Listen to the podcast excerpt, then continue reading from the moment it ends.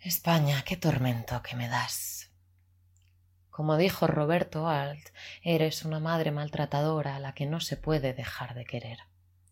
Madrid, detesto tu aridez, tus edificios de ladrillo naranja, insultantes a la vista, irradian el sol, más sol o no más sol. Esto no es una ciudad, es un tremendo desierto inmobiliario, un cementerio de las glorias de los corruptos. Detesto tus cayetanitos paseando por lavapiés sintiéndose especiales por compartir terraza con negros o con blancos que no llevan ropa vieja sino vintage. El artisteo de los modernos madrileños, esa calaña mediocre que se hace tatuajes de línea fina y te cuenta con fingida afectación el significado de un diseño que ha encontrado en Instagram una tía sin cabeza y flores, tetas, tetas, muchas tetas, porque somos muy feministas, manos enlazadas, fechas de abuelos muertos. Venga ya. Tu puto asfalto ardiendo. Oh, Madrid, tener que ir arrastrando los pies por tus calles, subir a gatas las escaleras del metro más profundo de esta mierda de continente Europa, de esta mierda de asociación la Unión Europea, paraíso de la socialdemocracia, donde cohabitan los neonazis y los poliamorosos, los ignorantes abanderados de la libertad de expresión de mercado, los pseudopolitólogos que se niegan a llamar ultraderecha a la ultraderecha porque la ultraderecha de hoy no habla públicamente sobre exterminar a los judíos, a los rojos, a los gays, a las lesbianas o a las personas trans. Claro, las mujeres en Europa somos libres de hacer lo que queramos, por eso somos todas bisexuales. Nuestros amigos son muy feministas. Los tíos a los que nos follamos no, pero eso no importa, porque ahora podemos mandarlos a la mierda, dejar de contestar al WhatsApp, deshacer el match de Tinder. Vaya machirulo, jojojo, jo, jo, me río de él con mis amigas y me siento súper empoderada. No estoy empoderada, estoy sola. Ah, Europa, España, Madrid, el máster de profesorado hacer el máster para dar la misma puta clase durante los siguientes cuarenta putos años hasta que me amargue de contarles a los chavales de qué van los libros que no se van a leer porque sus padres universitarios, profesionales especializados, hiperespecializados con másteres y doctorados no han predicado con el ejemplo en su puta vida. Los padres compran tablets. De los valores se ocupa la profe pero no vale cualquier profe y depende de qué valores. La profe feminista reaccionaria está enferma de tanto leer. Le hace falta echar un buen polvo. ¿Hace cuánto que no follará? ¿Será lesbiana? Follar. Eso es justo lo que se nos da bien. Buscar y encontrar. Encontrar tíos que follan muy bien, que son muy listos, intelectuales, diría, la mitad músicos de jazz, todos rojos, aliades, deconstruides. Tíos para los que todo es neoliberal menos el gobierno de su polla. Son tíos a los que les brillan los ojos cuando nos oyen hablar de la vida, de política, y qué decir cuando hablamos de sexo. ¿Cómo no? Somos, soy, mucho mejor que la tía que mola. Mientras la tía que mola bromea sobre lo que le encantan las hamburguesas, que se comería siete a la semana y aún así se mantendría en la talla 36, yo me jacto de no haberme leído a Michel de Montaigne. Ahora que tengo el cuerpo hegemónico, si acaso se puede decir eso, encuentro justo lo que busco, no lo que quiero, lo que busco, buenos conversadores, buenos amantes, tíos que no titubean en pegarme un morreo en medio de la calle, que me hacen mimos toda la noche, que por la mañana me preparan un buen desayuno y que siempre tienen un buen vino en casa las noches que yo caigo por ahí. Tíos que me escriben día sí y día también, que me mandan fragmentos de lo que están leyendo, que se leen mis links, que me responden con otros links, que me sorprenden con mensajes eróticos. Tíos que después de un mes me hacen un ghosting que te cagas, desaparecen así de la noche a la mañana, porque creen que si me siguen tratando bien, entonces me voy a pillar. No, De ese tío yo ya no me pillo porque es una mierda de persona y he salido con él ochenta veces. Y voy a empezar a explicarlo muy clarito porque estoy hasta el coño, hasta el coño de vosotros. No, no quiero que seas mi puto novio, no, no me importa que te folles a otras personas. ¿Me estás escuchando? Sí, sí. Entonces, no te importará que lo haga yo, ¿no? Ah, vale. Eso pensaba en este momento de mi vida.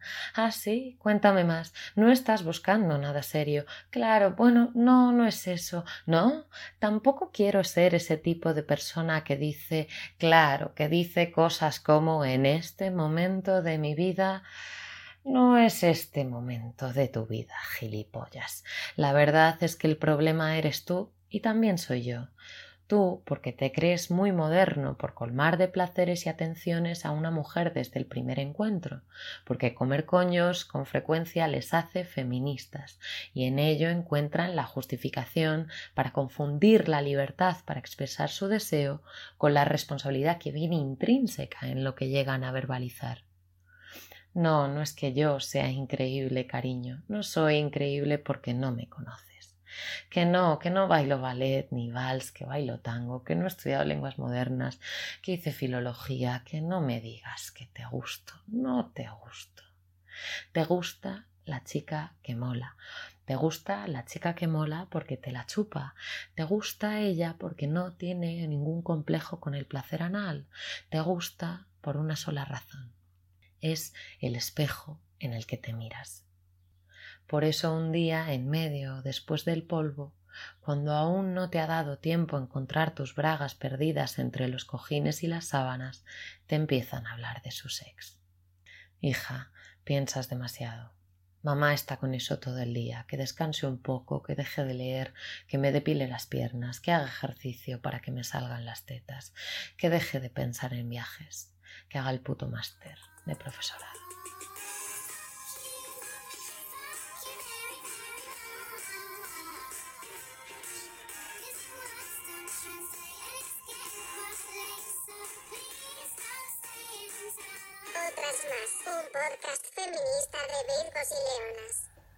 Hemos llegado a nuestro segundo capítulo de Otras Más y aquí estamos. Aquí estamos. ¿Cómo estás, María? ¿Cómo estás? Pues con ganas ya de coger este segundo capítulo, este sábado mm, noche. Bueno, ¿qué, ¿qué nos vas a contar hoy? Pues hoy seguimos con nuestro segundo capítulo y continuamos para finalizar ya por fin el escaparate de los aliades. Hoy vamos a abrir con el rechazado. Cuéntanos, por favor. Me encanta lo del escaparate. Sí, ¿verdad? escaparate, sí, un poco. Eh, visual.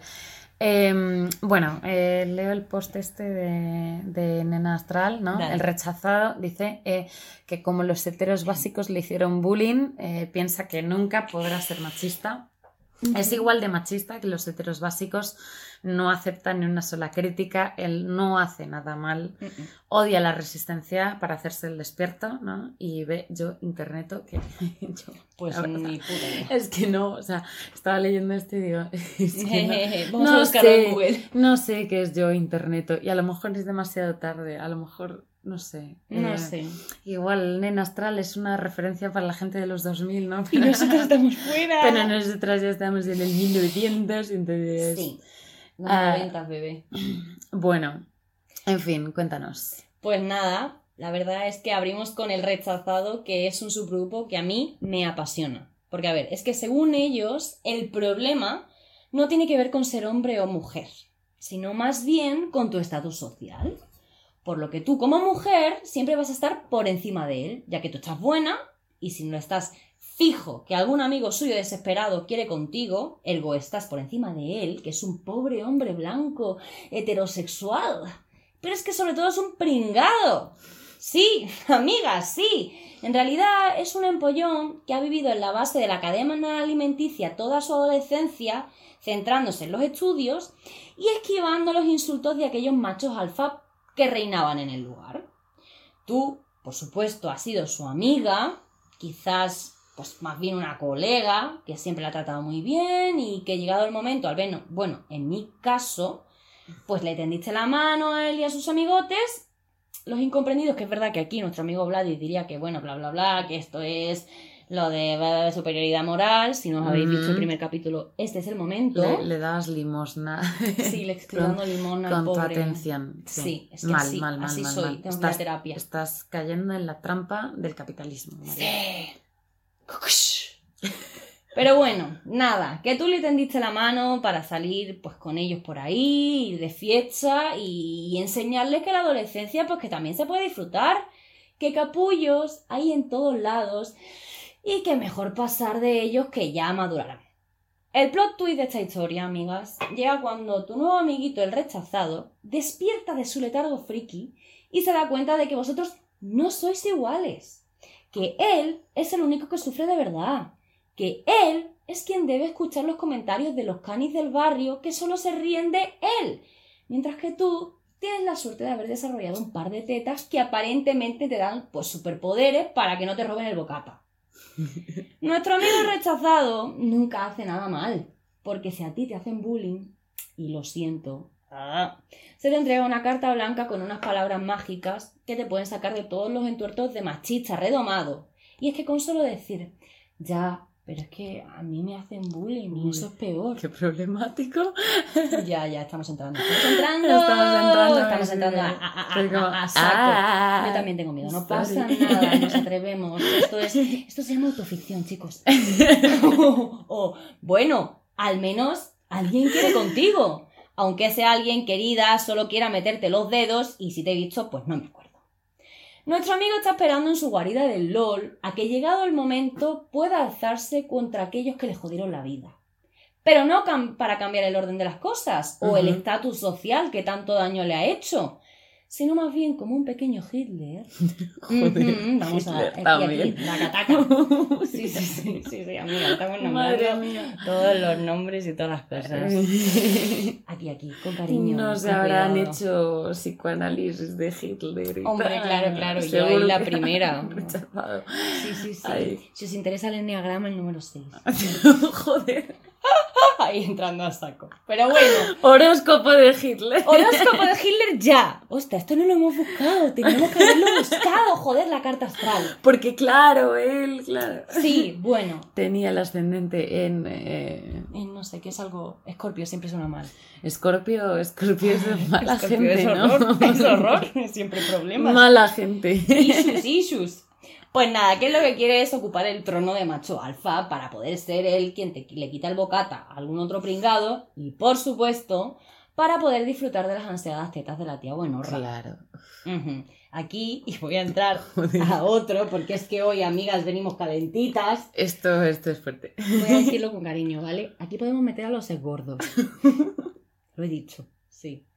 No todos los esgordos, lo vamos a tratar con mucho Joder, cariño, bueno. ¿vale? Pero bueno, hay aquí un, un, un- un personaje, ¿no? Que Claro. aparece. Hashtag no tolmen. No tolmen, hashtag gordofobia. Bueno, pues esto, que estos personajes, una vez algunos de ellos, cuando alcanzan sus cuerpos soñados, se transforman en esos mismos mierdas que les insultaban hace tan solo unos años. Pero claro, los muy listos deciden guardarse aquella carta que te conceden cuando te hacen bullying, Ujú. por lo que si alguna vez les pillas abusando de su nuevo poder, te dirán que a ellos también les hicieron bullying y que por lo tanto ahora pueden usar su nuevo poder.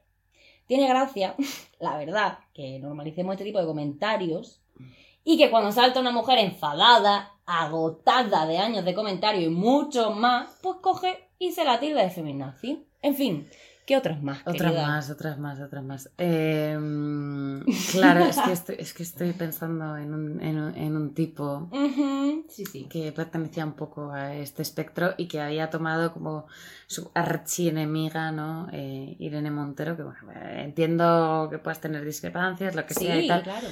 Pero claro, entender eh, a Irene Montero como mm, el Como la representante del feminismo. Claro, todo para, para odi- odiar el feminismo en completo, Sí, no sé, sí. me, pa- me parece un poco falaz de partida, ¿no? Sí, Em, demasiado simple. como eliges odiar a Irene Montero para odiar el feminismo en su conjunto. Vale, Sí. ok, bueno.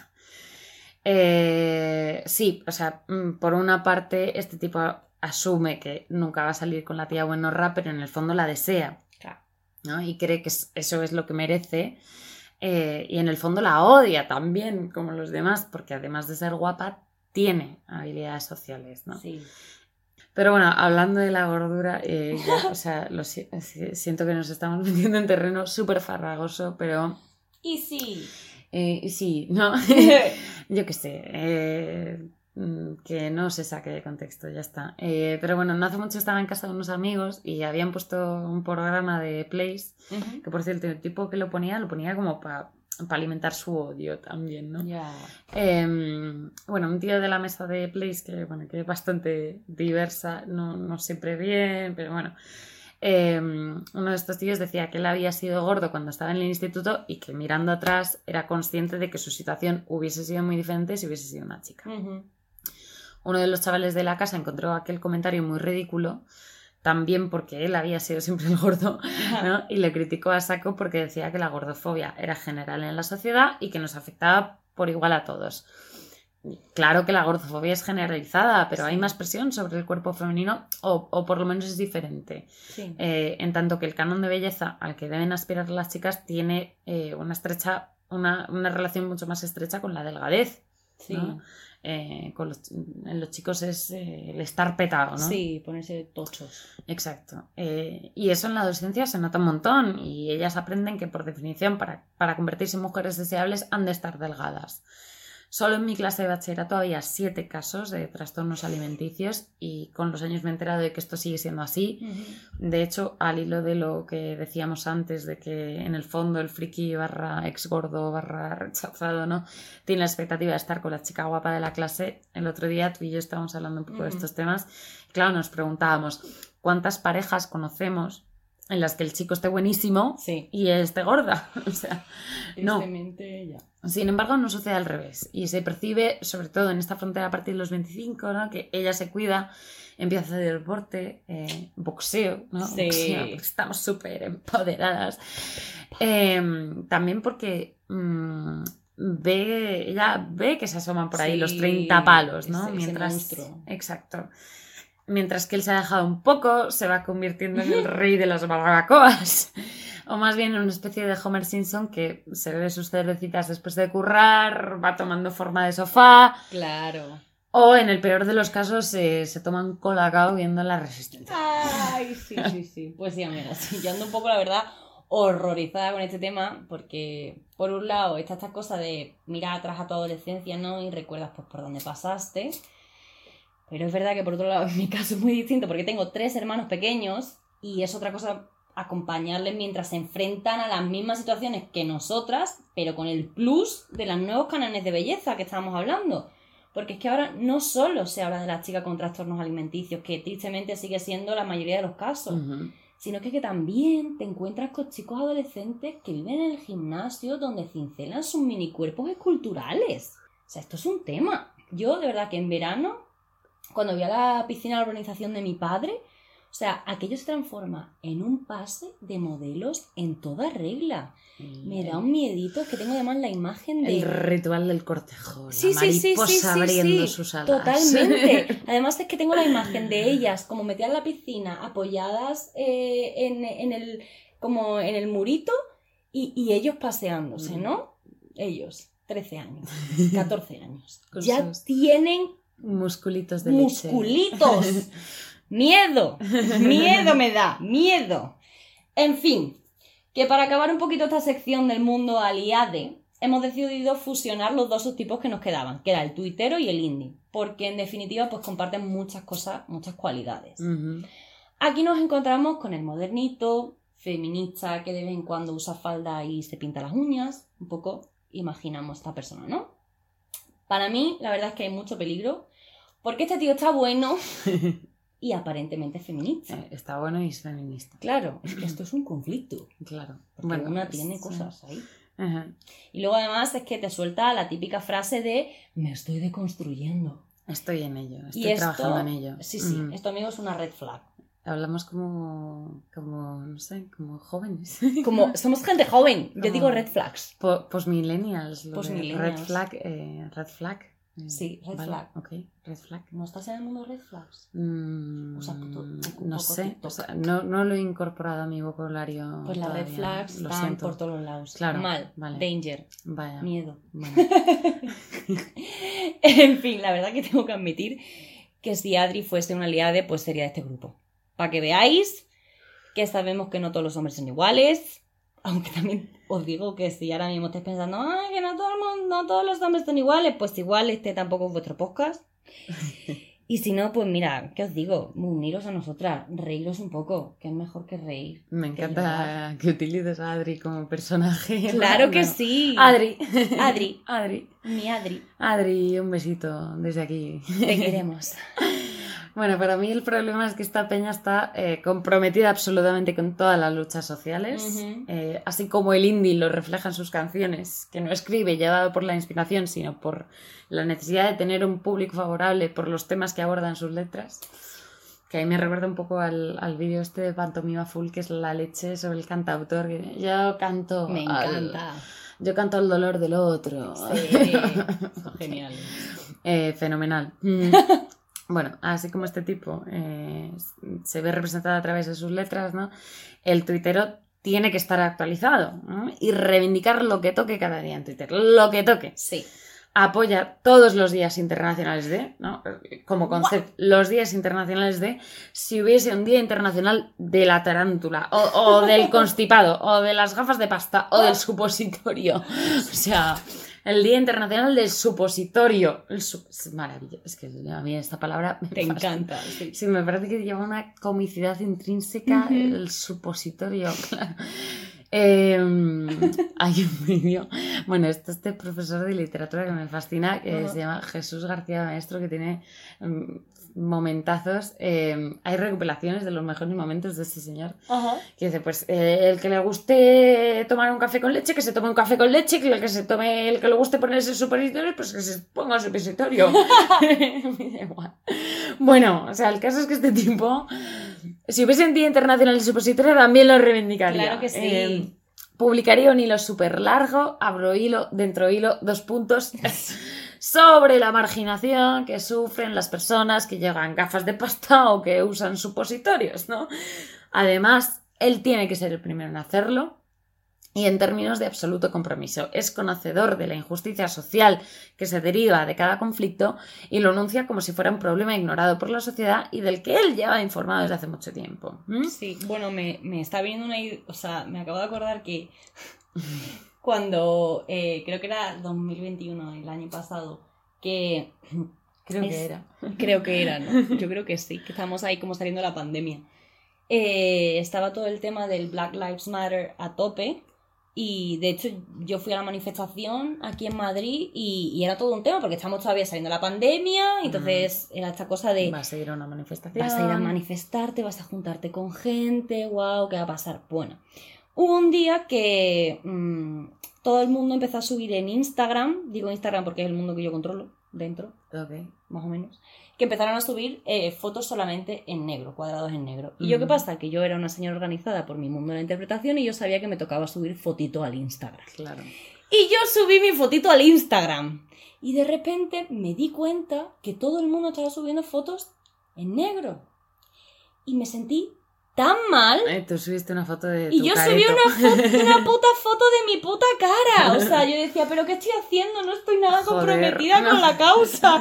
Soy una mala persona. Las redes me odian. Efectivamente, no. Hay que demostrar en redes que, Todo el rato. que eres activista, ¿no? Sí. De- activista desde el sofá de tu casa. Exactamente, porque no te vayas a levantar e ir a algún sitio. Bueno, y aquí dentro de una canción de eh, Puto Ah, Maricón que sí. lo amo, ¿vale? Tú no eres activista. en todo lo que hiciste mal y ahora quieres arreglar todo con tu falsa moral. Y de paso a fardar atención voy a llamar. Pacifista y moral ultradefensor social nadie se lo va a tragar tu falsada es temporal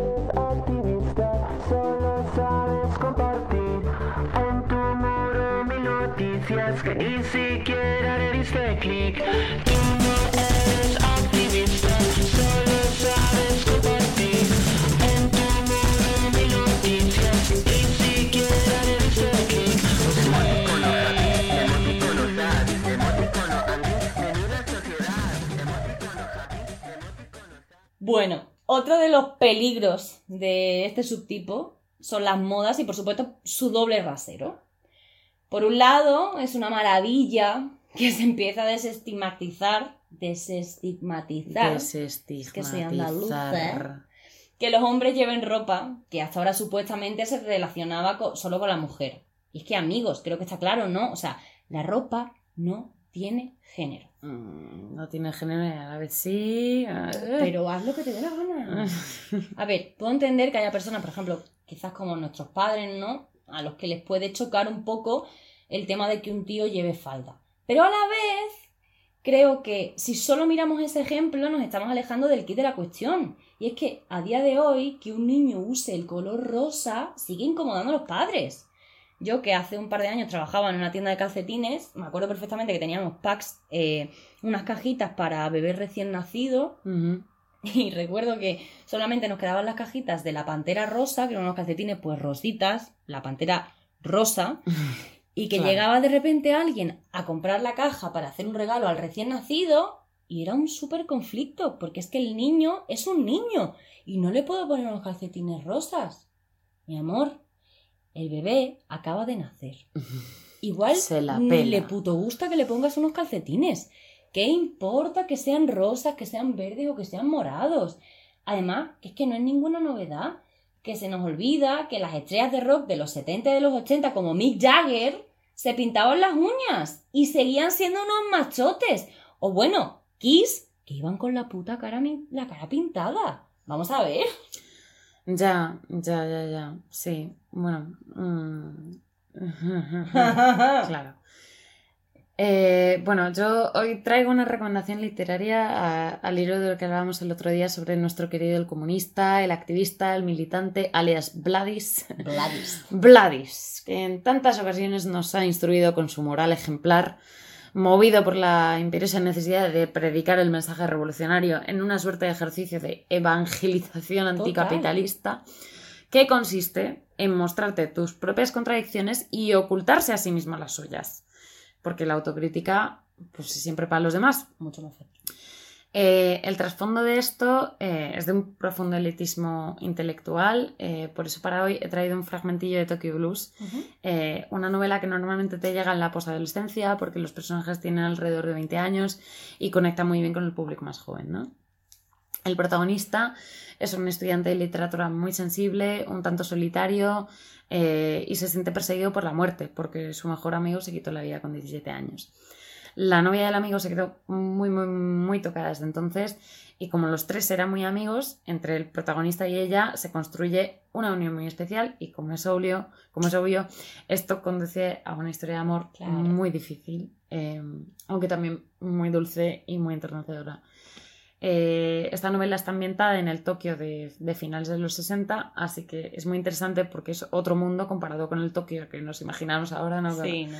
Todo luces, coche- coches, eh, yo sé, apartamentos de 5 metros cuadrados.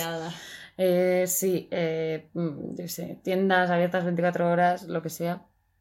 Bueno, esta novela se lee muy rápido eh, porque el estilo de Murakami es muy clarito, eh, pero tampoco diría que es una novela ligera porque aborda temas bastante potentes como, como el suicidio y los problemas de salud mental. Eh, pongo en contexto un poco el fragmento que voy a leer. eh, la que habla ahora en el diálogo, porque es un diálogo entre Midori y Watanabe, que Watanabe es el protagonista. Bueno, pues Midori eh, es una amiga de, de Watanabe, que mm, él la conoce en la universidad y es un personaje maravilloso porque es una chica muy juguetona, charlatana, divertida, provocadora. Eh, lo que cuadra genial con el carácter huraño de él Claro. eh, que está siempre en sus libros, es muy, es muy escueto, es muy parco de Sí, palabras, es muy que seco, ¿no? se va a probar, le gustan mucho los monosílabos, contestar con monosílabos es lo suyo, pero bueno, el caso es que él, ella llena su vida de, de espontaneidad, de alegría, de Frescura. sí. Eh, y bueno, aquí Midori le cuenta una historia sobre cuando trató de entrar en un círculo de estudiantes asociados a la militancia. eh, y bueno, le, a ver, voy a encender eh, la luz porque estamos aquí en mi cueva y no veo un cagao. a ver. Em, bueno, entonces empieza mi Dori, ¿no? Cuando ingresé en la facultad entré en un club de música folk porque me apetecía cantar. Pero aquel sitio estaba lleno de impostores. Cuando me acuerdo de ellos se me ponen los pelos de punta. Al entrar allí, lo primero que te hacían leer era el capital. Para el próximo día, lee de tal a tal página. Según el discursito que nos soltaron, la música folk estaba íntimamente ligada a la sociedad y al movimiento radical. Ya ves tú. En cuanto llegaba a casa me esforzaba en leer a Marx, pero no entendía nada. Aquello era peor que el modo condicional. y lo hice porque antes, este, antes Midori le pregunta como, eh, Watanabe, ¿tú entiendes lo del modo condicional en inglés? bueno, yo no entiendo nada. Em, desistí a la tercera página. En la siguiente reunión dije que lo había leído, pero que no había entendido nada. A partir de entonces me trataron de imbécil, que no tenía conciencia de los problemas, que me faltaba conciencia social. No bromeo. Y todo por decir que no entendía un texto. ¿No te parece alucinante? Sí, sí. Watanabe, los monosílabos, ¿no? Los debates eran terribles. Todos utilizaban palabras complicadas y ponían cara de entenderlo todo. Como no me aclaraba, volví a preguntar ¿Qué es la explotación imperialista? ¿Tiene alguna relación con la Compañía de las Indias Orientales? ¿O esto otro? Abajo la comunidad industrial académica. ¿Significa que al salir de la universidad uno no puede, entrar, uno, uno no puede encontrar trabajo en una empresa? Nadie supo explicarme, ¿no? Al contrario, se enfadaron ostensiblemente. ¿Puedes creerlo? Sí. sí. Dice Watanabe. Me gritaban, ¿cómo puede ser que no entiendas estas cosas? ¿Qué tienes en la cabeza? Y ese fue el fin. Quizás yo no soy muy inteligente. Pertenezco al pueblo. Pero, ¿no es el pueblo el que hace funcionar el mundo? ¿Acaso no es el pueblo el explotado? ¿Qué revolución es esa en que se alardea de palabras complicadas que el pueblo no entiende? ¿Qué clase de cambio social es este? Yo también quiero mejorar el mundo, y pienso que si alguien está siendo explotado, esto tiene que terminar. Y de ahí vienen mis preguntas. ¿Tengo razón? Hmm. Sí, tienes razón, dice Watanabe. Entonces llegué a la conclusión de que todos aquellos tíos eran unos impostores, que se sentían felices fanfarroneando con palabras complicadas, que solo pretendían impresionar a las alumnas de primero y meterles mano bajo las faldas y que al terminar, el, al terminar cuarto se cortarían el pelo, buscarían un empleo en Mitsubishi, eh, en Tokyo Broadcasting System, IBM o el banco Fuji, se casarían con unas bellezas que no hubieran leído a Marx en su puta vida y les pondrían nombres repelentes a sus hijos, de esos rebuscados.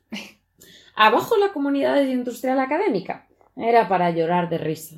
No te imaginas a los nuevos. Pese a no entender nada, ponían cara de saberlo todo y se reían de mí. E incluso me soltaban. Eres tonta. Aunque no entiendes nada, tú diles, sí, sí, y tanto, y ya está. Hay una cosa que aún me molestó más. ¿Quieres que te la cuente? Sí. Sí. Watanabe. Watanabe es un buen personaje. Un día nos convocaron a una reunión política a medianoche y a las chicas nos dijeron que llevábamos 20 onigiri cada una. No bromeo. ¿No te parece una discriminación sexual en toda regla? Pero, en fin, como siempre era el motivo de la discordia, decidí hacer los 20 onigiris sin, rechistar. Les metí umeboshi dentro y los envolví con nori. ¿Y sabes qué me dijeron? Que dentro de mis onigiri no había, solo había umeboshi y que no había traído nada más. Por lo visto, las otras chicas los habían rellenado con salmón o huevos de bacalao y los habían acompañado de tortilla me puse tan furiosa que no me salían las palabras. Aquellos tíos se llenaban la boca hablando de la revolución que aquellos tíos que se llenaban la boca hablando de la revolución joder, tío, no leo bien. Aquellos tíos que se llenaban la boca hablando de la revolución protestaban por unos onigiri que iban a comerse a medianoche. No era suficiente para ellos unos onigiri con umeboshi dentro y envueltos en nori. Pensad en los niños de la India, joder. Me reía mandíbula batiente. Watanabe dice. ¿Y qué hiciste con el club de estudiantes? Dejé de ir en junio. Ya estaba harta. No aguantaba más. La mayoría de los chicos en esta universidad son unos idiotas. Viven temblando de, de miedo de que los demás se den cuenta que no saben algo. Todos leen los mismos libros, dicen las mismas cosas, todos se emocionan escuchando a John Coltrane y viendo, y viendo películas de Pasolini. ¿Es esto la revolución, Watanabe? Jamás he visto una, así que no puedo decírtelo, Midori. Si esto es la revolución, yo no la quiero para nada. Me fusilarían por no meter más que umeboshi en los onigiri. y a ti te fusilarían por entender el modo condicional. Es posible, dije. Y eso yo lo sé muy bien, porque soy del pueblo. Haya o no haya revolución, el pueblo seguirá sin contar para nada y tirando para adelante, día a día. ¿Qué es la revolución? No es solo cambiar de nombre el ayuntamiento. Pero aquellos personajes no tenían ni idea. Ellos fanfarroneaban diciendo tonterías. Watanabe, ¿has visto alguna vez a un inspector de Hacienda? No. No. Yo sí, muchas veces. Entran tan resueltos en las casas ajenas dándose importancia. ¿Qué es este libro de contabilidad? Veo que está todo un poco manga por hombro. ¿De verdad creo que de verdad cree usted que esto es un gasto? Enséñeme los recibos. ¡Los recibos! Nosotros estábamos agazapados en un rincón de la tienda y al llegar a la hora de comer hacíamos traer sushi. Mi padre jamás intentó estafar con los impuestos, ¿eh? Él es así, chapado a la antigua. No obstante, el inspector de Hacienda iba protestando por todo. Los ingresos son un poco bajos, ¿no le parece? Los ingresos eran tan bajos porque ganábamos cuatro perras. Cuando nos decía eso nos sentíamos humillados. Me daban ganas de gritarle Vete a hacer eso a un sitio donde haya más dinero. O Gatanabe, ¿crees que si triunfara la revolución cambiaría la actitud de los inspectores de Hacienda? Lo dudo muchísimo. Entonces, yo no creo en la revolución. Yo solo creo en el amor. Di que sí, gritó Watanabe. Eso es, exclamó Midori. Pues así acabamos nuestro segundo capítulo de otras más. Qué estupenda Midori. Amamos a Midori y su frescura y... toda ella.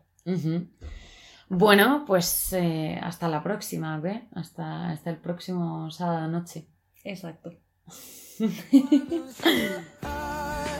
Watermelon sugar, Watermelon sugar high, watermelon sugar high, watermelon sugar strawberries on a summer evening.